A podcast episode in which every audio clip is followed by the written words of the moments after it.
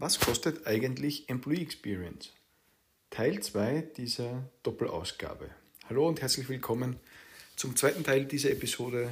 Wie gesagt, zum Thema Was kostet eigentlich Employee Experience? Mein Name ist Max und ich bin dein Host. In meinem Podcast Moments That Matter dreht sich alles um das Thema Employee Experience und wie es gelingt, Mitarbeitende besser zu halten als die anderen.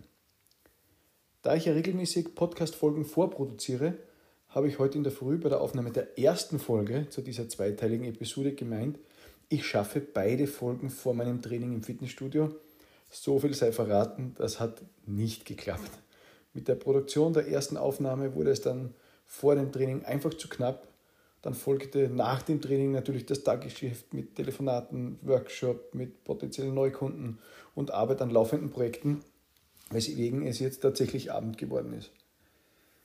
Meine Kids sind im Bett, jetzt also noch rasch das Produktionsvorhaben abschließen. Insofern auch wieder etwas Neues ausprobiert, nicht nur in der Früh aufzunehmen, sondern auch mal etwas später am Tag als gewöhnlich, was ich sonst versuche tatsächlich so weit wie möglich zu vermeiden. So also die ehrliche Info zur Produktion als kleine Einleitung zu dieser Folge. Kommen wir aber zum Thema der zweiten Episode rund um die Frage, was kostet Employee Experience eigentlich? Eine wichtige Frage ist dabei natürlich immer, mit welchen Argumenten kriegt Employee Experience in deiner Organisation den hohen Stellenwert, den es verdient und tatsächlich braucht. Denn es gibt ja so viele Projekte in HR und der Organisation generell, da ist die Frage schon mal nicht ganz unüblich, wie man das Thema eigentlich auf die Agenda kriegt und eben auch entsprechende Mittel für die Umsetzung. Wen man einmal überzeugt hat, im Unternehmen auf oberster Führungsebene oder wer sich selbst einmal von dem Thema ganz generell überzeugt hat, wird oder ist jedenfalls ein großer Verfechter und wird mit vollem Einsatz hinter dem Thema und der Initiative stehen. In der Mehrzahl der Fälle geht eine solche Initiative für die Gestaltung von Employee Experience nicht vom obersten Management aus, sondern von HR. Das ist okay, aber trotzdem brauchen wir vollen Support von oberster Ebene.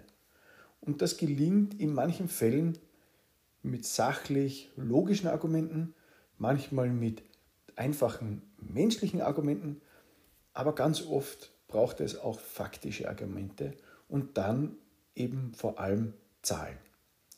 Management ist auf Zahlen konditioniert und getrimmt. Das kommt aus der Betriebswirtschaftslehre und viele Methoden und Praktiken in HR, die für Management auch relativ nachvollziehbar oder üblich sind, die aber manchmal den Blick auf oder für Employee Experience verstellen. Daher auch in dieser Folge 1 die einfache Berechnung dazu, was beispielsweise schlechte Employee Experience einem Unternehmen kostet und das ist nicht so knapp. Aber das war nur auf das Thema Engagement bezogen und da besonders auf den Schaden, der angerichtet wird durch Menschen, die im Zustand der inneren Kündigung sind und dementsprechend zum Teil mutwillig und absichtlich gegen das eigene Unternehmen arbeiten. Andere Kosten wie beispielsweise Fehlzeiten oder Fluktuation in einer echten Vollkostenrechnung haben wir da noch gar nicht gestreift. Wir werden uns aber sicher in absehbarer Zeit auch damit intensiv auseinandersetzen und genauer drauf schauen, denn diese Zahlen sind meist mindestens genauso augenöffnend wie die Zahlen zum Engagement. Aber genug der Einleitung. Heute geht es darum, was Employee Experience kostet und zwar genauer, was die Gestaltung von Employee Experience kostet und Maßnahmen, die dann damit verbunden sind. Fangen wir damit an, wenn eure Initiative starten soll. Da gibt es ein paar Dinge im Setup, die erfüllt werden wollen. Nämlich zum Beispiel die eigene Story zum Thema Employee Experience. Die kostet tatsächlich nichts. Die Erhebung des Status quo von Employee Experience kostet im Vergleich tatsächlich sehr wenig. Wenn man es einmal gemacht hat, kann man das immer wieder wiederholen, hat also nur anfängliche Kosten, die aber wirklich in einem überschaubaren Rahmen sind, sich aber jedenfalls auszahlen, um eine Grundeinschätzung zu liefern, wo denn Experience oder wie Experience in der Organisation aktuell erlebt wird. Ein weiteres Element für das Setup ist das sogenannte Multi-Channel Listening bzw. die Einrichtung davon. Die kostet vielleicht ein bisschen was, eine Tool-Lizenz, aber sonst eigentlich nicht viel. Ja, natürlich hängt es vom Tool ab, das man dafür einsetzt. Oder man hat tatsächlich in der Organisation schon Lizenzen oder Tools, die man für Listening entsprechend einsetzen kann. Im Gegenzug, wenn einmal dieses Multi-Channel Listening beziehungsweise dann in weitere Folge, Achtung, nächstes wichtiges englisches Wort, das aber im Englischen einfach eine gewisse Klarheit oder Bedeutung hat, im Sinne nämlich des Continuous Listening, also des regelmäßigen Zuhörens in der Organisation, erspart dafür im Gegenzug die großen Mitarbeiterbefragungen, die einmal im Jahr sonst auch sehr viel Geld kosten können. Also Multi-Channel Listening, das Setup oder im Set, in der Setup-Phase, die Einrichtung davon kostet ein bisschen etwas, tendenziell aber mit dem richtigen Setup und dem klaren Verständnis, mit welcher Methode und mit welchen Fragen hier gearbeitet werden soll, ersetzen wir die jährlichen oder zweijährlichen oder dreijährlichen Mitarbeiterbefragungen, die im großen Ausmaß dann doch auch für entsprechende Kosten sorgen. Ein weiterer Punkt im Setup ist äh, in der internen Kommunikation zur Initiative. Die kostet je nach Gestaltungsart tendenziell auch so gut wie nichts. Das Erlernen der Methoden für die Gestaltung von Employee Experience kostet ebenfalls vergleichsweise wenig bis nichts und hat einen deutlich größeren Nutzen für die Organisation, wenn diese Methoden gekonnt und angewendet werden können. Vermutlich wird in anderen Bereichen des Unternehmens, vielleicht in der IT oder im Marketing, bereits mit ähnlichen Methoden operiert und gearbeitet. Also hier einen internen Effekt oder eine interne Synergie zu nutzen, kann jedenfalls Sinn machen und nochmal entsprechende Kosten sparen. Diese vier Elemente wären einmal die Basics, die tatsächlich wenig bis gar nichts kosten. Glaube ich, sehr einfach nachvollziehbar. Die eigene Story zu entwickeln kostet im Grunde nichts. Die Erhebung des Status quo kostet vielleicht ein bisschen was am Anfang. Das Setup für Multi-Channel Listening kostet natürlich auch etwas, je nachdem, welches Tool man einsetzt, aber im Verhältnis dazu lösen wir ja etwas anderes ab und die interne, interne Kommunikationsinitiative ist verhältnismäßig kostenneutral bzw. kostet gar nichts. Also in diesem und die Methoden, die es zu lernen gibt, also sind es fünf Dinge im Setup oder in dieser, in, dieser, in dieser Phase der Initialisierung dieses Themas, sind die Kosten tatsächlich, tatsächlich mehr als überschaubar. Falls du dich mit deiner Organisation dafür entscheidest, mit mir zusammenzuarbeiten, da bin ich auch schon ehrlich, da entstehen natürlich Kosten, aber dafür helfe ich euch zügig, ein optimales Setup mit meiner Methode zu schaffen, auf dem ihr langfristig aufbauen könnt. Und es rechnet sich, das kann ich absolut versprechen, weil innerhalb kürzester Zeit, in drei bis maximal sechs Monaten, ein sauberes, erfolgreiches Setup deiner Organisation zur Verfügung steht und ihr einen klaren Plan habt, wie ihr hier in Zukunft weitermachen müsst und viele Fehler nicht gemacht werden, die andere vielleicht auf dem Weg machen. Wie das, genau, wie das genau geht, erfährst du, wenn du auf der Startseite meiner Website www.lammer.org.org gleich bei der Startansicht auf mehr erfahren klickst, dann kriegst du mehr Informationen zu dem, wie ich mit Unternehmen in konkreter 1 zu 1 Zusammenarbeit kooperiere. Vielleicht ist das ja etwas für auch dein Unternehmen, das zügig und schnell von 0 auf 1 kommen möchte mit einem funktionierenden Setup, um Employee Experience Initiativen oder die Employee Experience Initiative erfolgreich zu starten. Wie man einen Return on Investment berechnet für Employee Experience, damit werden wir uns auch in absehbarer Zukunft konkret und genau beschäftigen. Ich merke gerade, dass sich die Ankündigungen für neue Folgen etwas häufen. Viel zu tun also demnächst aber auch diese Berechnung eines Return on Investment gerade im Anfang oder zu Beginn äh, dieses Setups von Employee Experience Management und Design zur Überzeugung des obersten Managements ist natürlich ganz besonders wichtig und sollte auf jeden Fall in den Argumentarien vorhanden sein, um im Fall der Fälle auch auf Fragen reagieren und antworten zu können. Also Return on Investment werden wir uns extra anschauen aber ist natürlich etwas, was in diesem Grundargumentarium zu Beginn, im, am Anfang mit dem Setup natürlich gemacht werden muss, um auch zu rechtfertigen, welche Mittel eventuell eingesetzt werden, um gewisse Ziele zu erreichen und den Impact, der dadurch erzielt werden kann, auch tatsächlich zu heben. Also die Grundelemente für das Setup hätten wir. Jetzt geht es um einzelne beispielhafte Bereiche und Maßnahmen und groben Kalkulationen oder Schätzungen oder Angaben, wie viel Geld es kostet, Employee Experience in diesen einzelnen Bereichen zu gestalten. Fangen wir auch da mit Dingen an, die nichts oder nur sehr wenig kosten.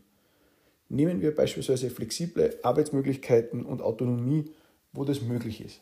Es geht klarerweise nicht überall, aber in gut 50 Prozent oder sogar mehr aller Beschäftigungsverhältnisse ist es tatsächlich möglich.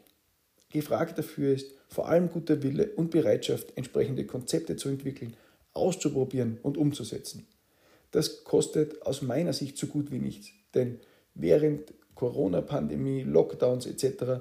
hat sich die Verfügbarkeit von den notwendigen Tools, die für die Remote-Arbeit, hybride Arbeit oder wie auch immer dann bei euch die Feingestaltung vorgenommen wird, so dermaßen verbreitet, beziehungsweise sind diese Tools und, und äh, Technologien vorhanden, dass es ganz wenig Gründe geben kann, das nicht entsprechend zu machen.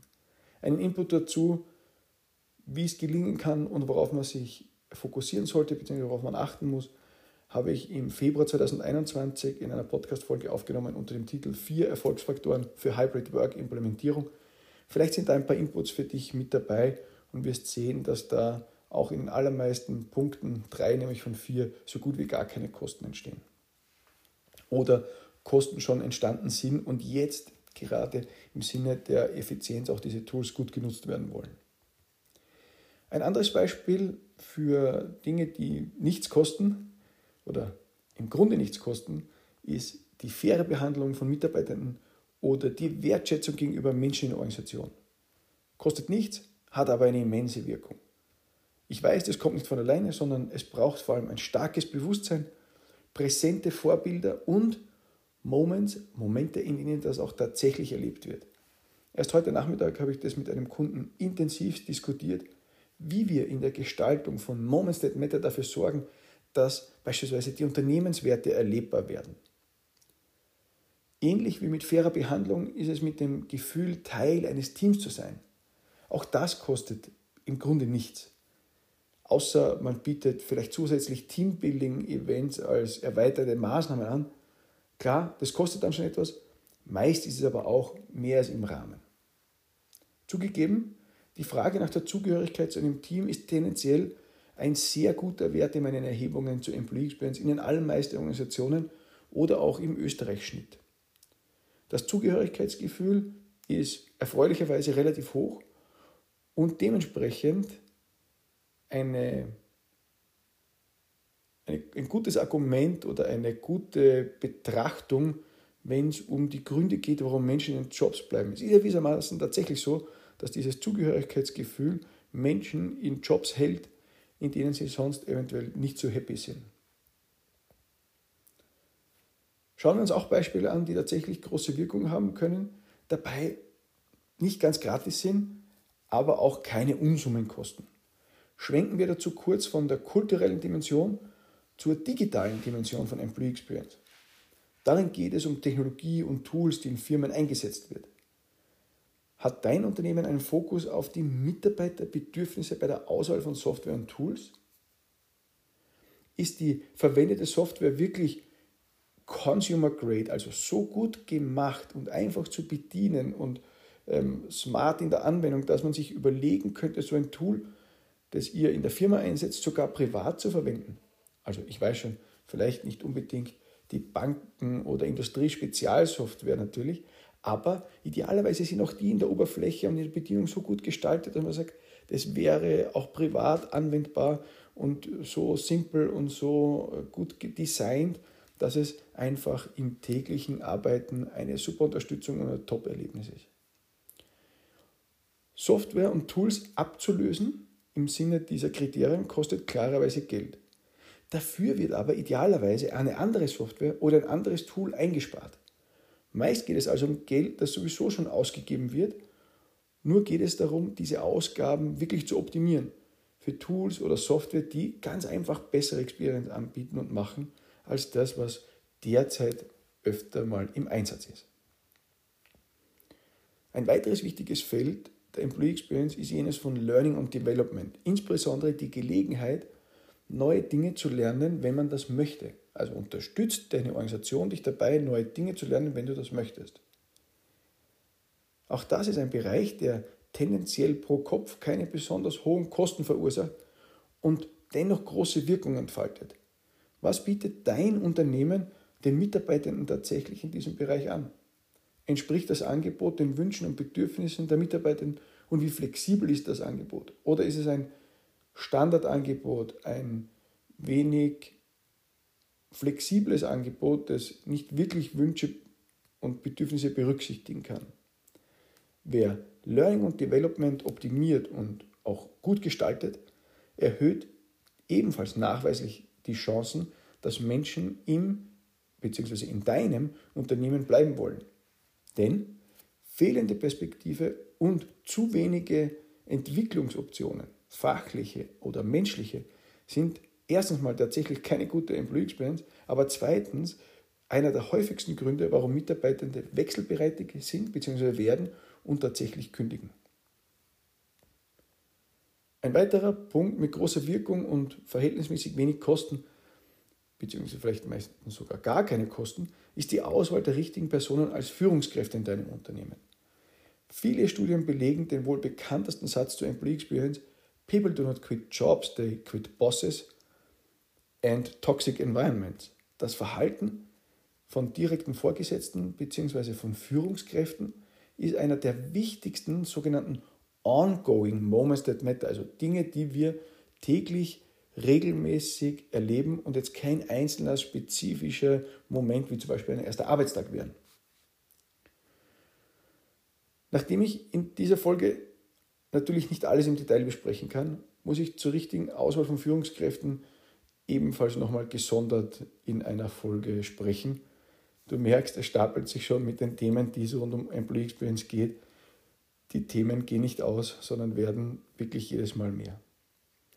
Neben diesen Beispielen von relativ kostengünstigen oder verhältnismäßig kostengünstigen Employee Experience Maßnahmen gibt es verständlicherweise auch Maßnahmen und Gestaltungsmittel, die tatsächlich mehr oder sogar sehr viel Geld kosten können. So beispielsweise die Neugestaltung von Office-Räumlichkeiten. Da wären wir dann bei der physischen Dimension oder Employee Wellbeing Programme, die vielleicht nicht unbedingt der Kern von Experience sind, aber trotz alledem mitbedacht werden müssen oder auch ganz oft noch vor Experience gestaltet werden oder gemacht werden. Ähnlich aber auch Kostentreiber sind natürlich Neuanschaffungen von Hardware und ähnlichen Sachen. Um einschätzen zu können, was im jeweiligen Unternehmen den größten Impact auf die Verbesserung von Employee Experience hat und dementsprechend natürlich auch welche gestalterischen Ansätze in den jeweiligen Moments oder Dimensionen notwendig sind, braucht es am Anfang eine Erhebung des Status quo, idealerweise inklusive Employee Engagement und der Bewertung von relevanten Moments that matter. Danach ergeben sich klar die richtigen Prioritäten für die aktive Gestaltung von Employee Experience. Und daraus ist dann auch ableitbar oder ablesbar bzw. vorhersehbar, was eventuell an Kosten entstehen könnte. Falls dein Unternehmen so einen Check machen möchte, dann nehmt gerne teil an unserem Award Employee Experience Champions. Dabei werden Unternehmen ausgezeichnet, die sich aktiv mit der Gestaltung von Employee Experience beschäftigen. Einerseits erhaltet ihr eine erste grundlegende Einschätzung zur Experience in eurem Unternehmen, vergleichbar mit anderen Unternehmen, die bei diesem Award teilnehmen, aber auch mit dem Österreich Benchmark zum Beispiel, um eine externe Vergleichbarkeit haben. Zweitens geht es um erste Empfehlungen, was ihr tun solltet bzw. könntet, um in der Gestaltung von Employee Experience noch erfolgreicher zu sein. Und drittens ähm, garantieren wir Sichtbarkeit durch unseren Medienpartner Brutkasten und vergeben auch bei jeder Teilnahme bei dem Award Tickets für den Employee Experience Summit 2022 am 6. Oktober bei diesem Einsteiger- und fortgeschrittenen Event, wenn ich so sagen darf, zum Thema Employee Experience, dreht sich alles um Einzelheiten, Details zum Setup, zu Facetten aus dem Thema etc. Also wirklich ein Fokus-Event nur für Employee Experience. Mehr Infos dazu auch gerne auf meiner Webseite, auf der Startseite. Ganz am Ende findest du das Logo der Employee Experience Champions. Schau vorbei auf www.lammer.org und informier dich dort. Klick einfach auf den Link, du kommst auf die Seite von dem Award und findest dort noch viele, viele Informationen dazu. Oh, ich freue mich, wenn das für dich eine interessante Gelegenheit ist, Einschätzung, Einblick zu bekommen in Experience in der Organisation, aber vielleicht auch die ersten Schritte noch konkreter oder besser zu machen. Eine Auszeichnung am Ende vielleicht sogar zu bekommen für eure Experience, die ihr schon anbietet und bei unserem Summit dabei zu sein in der Employee Experience Community in Österreich. Kurzes Fazit zu den beiden Episoden zu den Kosten von Employee Experience. Erstens, wir wissen, dass schlechte Employee Experience jedenfalls Geld kostet und das nicht zu knapp. Mehr dazu nochmal im Detail in Teil 1 dieser Episode. Zweitens, im Gegenzug bringt gute Employee Experience messbar Verbesserungen, sowohl hinsichtlich Engagement als auch schlussendlich betriebswirtschaftlich, woraus wir, wir machen das dann konkret, auch Return on Investments berechnet werden können. Drittens, wir verstehen, dass die Gestaltung vieler Momente bessere Employee Experience nichts oder tatsächlich nur sehr wenig kostet bei großen Effekten. Und viertens, gerade im Verhältnis zu Benefits und anderen Programmen, die Unternehmen veranstalten, zahlt sich die aktive Gestaltung von Employee Experience im Verhältnis meiner Meinung nach deutlich mehr aus. Natürlich braucht es auch Benefits und Incentives und andere Vergünstigungen im Gesamtpaket, aber im Verhältnis, wenn ich das empfehlen darf, sollte der Fokus mehr auf die aktive Gestaltung bester Employee Experience gerichtet sein, als auf ein Wettbieten mit Benefits. Der Effekt aus besserer Employee Experience durch höheres Engagement ist durch kein anderes Mittel in gleichem Maß zu erreichen. Schlussendlich werden nämlich jene Unternehmen gewinnen, die es schaffen, ihre Mitarbeitenden besser zu halten als die anderen. Und das geschieht entsprechend unserer Logik von Ursache und Wirkung auf Basis bester Employee Experience, die für höheres Engagement sorgt. Das waren die zwei Teile zu den Kosten von Employee Experience. Ich hoffe, sie haben dir gefallen. Ich freue mich über eine Bewertung, am liebsten fünf Sterne auf iTunes bzw. bei Apple Podcast oder bei Spotify oder einer anderen Plattform, auf der du meinen Podcast hörst. Ich freue mich natürlich auch sehr, solltest du meinen Podcast weiterempfehlen. Schick dazu gerne unter dem Teilen-Symbol einen Link per WhatsApp oder über andere Medienkanäle an Kolleginnen und Kollegen aus dem HR-Segment oder Menschen, für die diese Infos auch interessant sein könnten.